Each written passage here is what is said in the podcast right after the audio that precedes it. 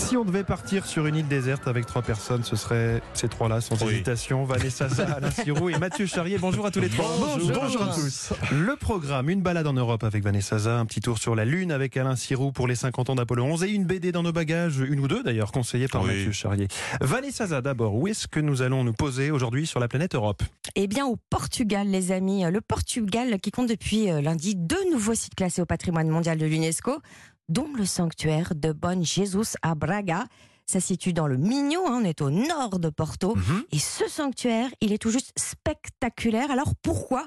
Parce que dès que vous arrivez sur cette colline toute boisée, après avoir emprunté une petite route sinueuse, et que vous vous retrouvez planté au pied d'un escalier monumental en granit blanc, 600 mètres de haut hein, quand même, Mm. et qu'au sommet de cet escalier, vous avez ce sanctuaire baroque qui trône majestueusement, et en plus en se découpant sur le ciel bleu, vous imaginez bien qu'on a quand même pas mal de frissons. Et puis en plus d'être un chef-d'œuvre hein, baroque, ce sanctuaire dispose d'un funiculaire sans moteur. En fait, il fonctionne à l'eau depuis 1882. Ah. Donc on le remplit, euh, ce réservoir, à chaque fois qu'il arrive en haut, ce qui lui permet de redescendre avec la gravité. Et en descendant, il entraîne l'autre cabine qui Mmh. s'élève en même temps. Bref, c'est sans bruit et en plus c'est sans pollution. C'est malin. Et alors Braga, ça a l'avantage d'être euh, juste à côté de Porto. Et oui, Porto, on n'est qu'à 50-60 km. Et puis personnellement, moi je préfère Porto à Lisbonne, parce que c'est à taille humaine. Euh, on peut tout faire à pied, euh, ça grimpe, c'est vrai, à certains moments. Et puis euh, dans ces cas-là, ben, on saute dans un tramway. Il date tous en plus des années 20. Ça ajoute un petit côté pittoresque, suranné.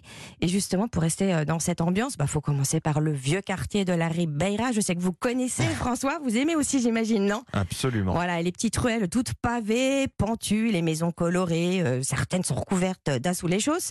Alors oui, c'est vrai qu'elles sont pas toutes en bon état, mais c'est justement euh, ce qui donne du cachet, c'est pas aseptisé. Euh, après, il faut filer au Mercado do Boyelão. Euh, Bravo. C'est pas mal, hein Ouais, super. ah, super. C'est une grande halle euh, couverte, très belle, avec une ribambelle de boutiques. Et puis surtout, c'est le rendez-vous des portions. Et puis après, on enchaîne avec la gare de San Bento. Vous savez, cette, cette salle de pas perdu. Splendide. Euh, Un splendide, 20 000 carreaux de faïence, tous par la main, euh, en blanc. En bleu, et il raconte évidemment le quotidien des Portugais. C'est un beau moment d'histoire, et puis euh, un bon cliché, mais on y va. On va admirer le coucher de soleil sur les bords du Douro à la Villa Nova de Gaia, le quartier des chais, avec un verre de Porto évidemment. Voilà le cliché. Donnez-nous quand même quelques bonnes adresses, Vanessa. Alors, j'en ai deux. Il y a le palais Cardosas, qui est un vieux palais du 18e, euh, ou sinon, euh, quelque chose de- vraiment de- de- d'insolite. On est dans une ancienne fabrique et ça s'appelle la Poussada do Freixo. Merci beaucoup, Vanessa. Zaza. Alain Sirou, on passe euh, avec vous euh, sur la Lune. Alors, Mhm. est-ce qu'on peut attraper des coups de soleil euh, en vacances? Oui, pourquoi pas, mais sur la Lune, Ah. ça n'arrive jamais. Alors, pourquoi?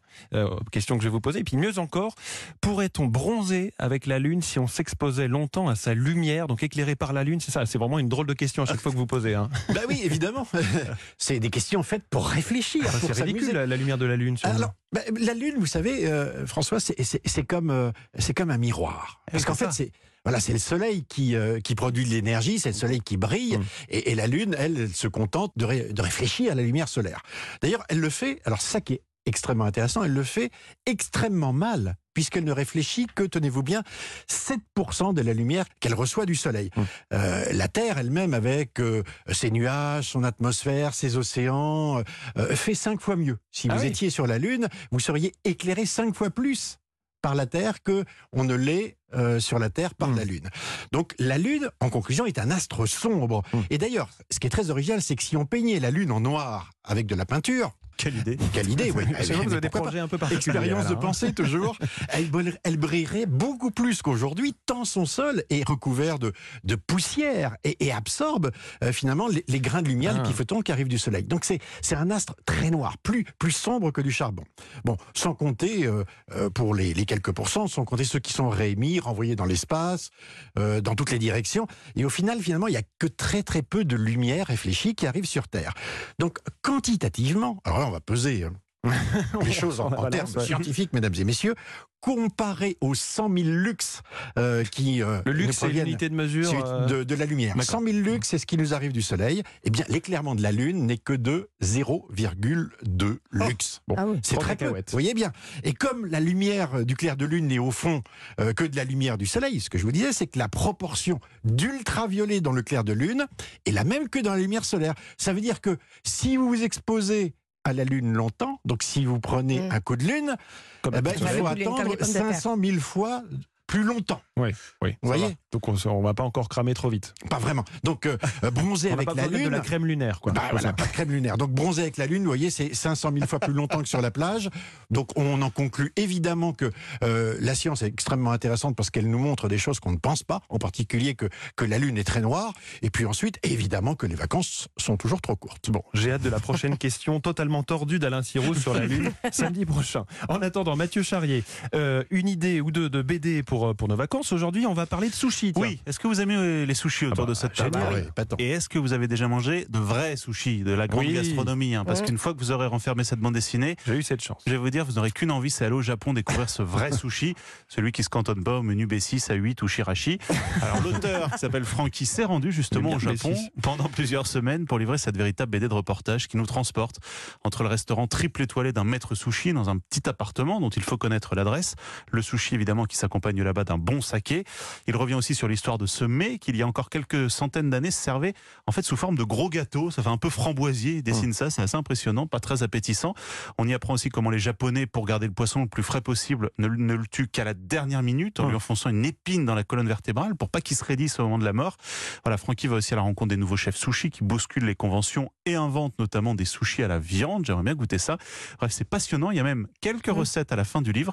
C'est un dessin très beau qui est en noir et blanc. Donc allez-y, achetez l'art du sushi. On parle bien d'un art. C'est publié chez Delcourt.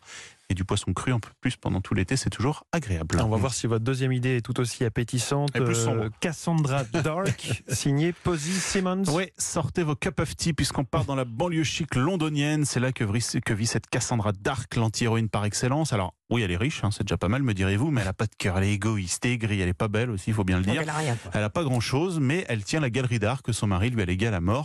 Sauf que notre Cassandra va se retrouver mêlée à une affaire de trafic de faux tableaux, trafic d'armes aussi, et qu'elle va y perdre un peu la tête. J'ai pas trop envie de vous en dire, mais simplement que vous allez adorer détester ce personnage. C'est une bande dessinée qui est bourrée d'humour noir, c'est un dessin qui est magnifique.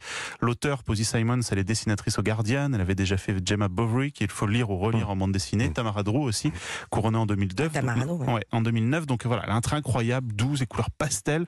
Si vous la connaissez pas, allez-y, Cassandra Dark chez Donald Graphic, et puis vous pouvez relire euh, toutes ces bandes dessinées. Avec deux, trois On a le sushis temps sur le côté. oui, avec des sushis, exactement. Merci Mathieu Charrier, merci Alain Vanessa et à samedi prochain pour un nouveau kiosque. Bon week-end à tous les trois. Bon, Bon week-end. week-end. Salut.